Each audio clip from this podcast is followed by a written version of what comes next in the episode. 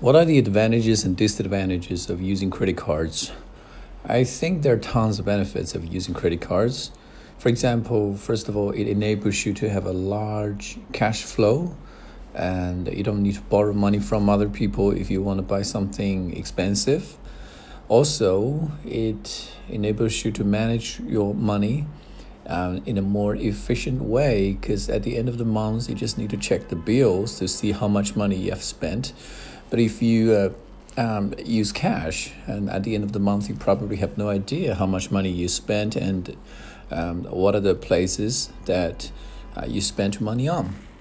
But the downside of using a credit card is that um, it doesn't cause much pain in you, so that you probably don't even realize how much money you have uh, spent.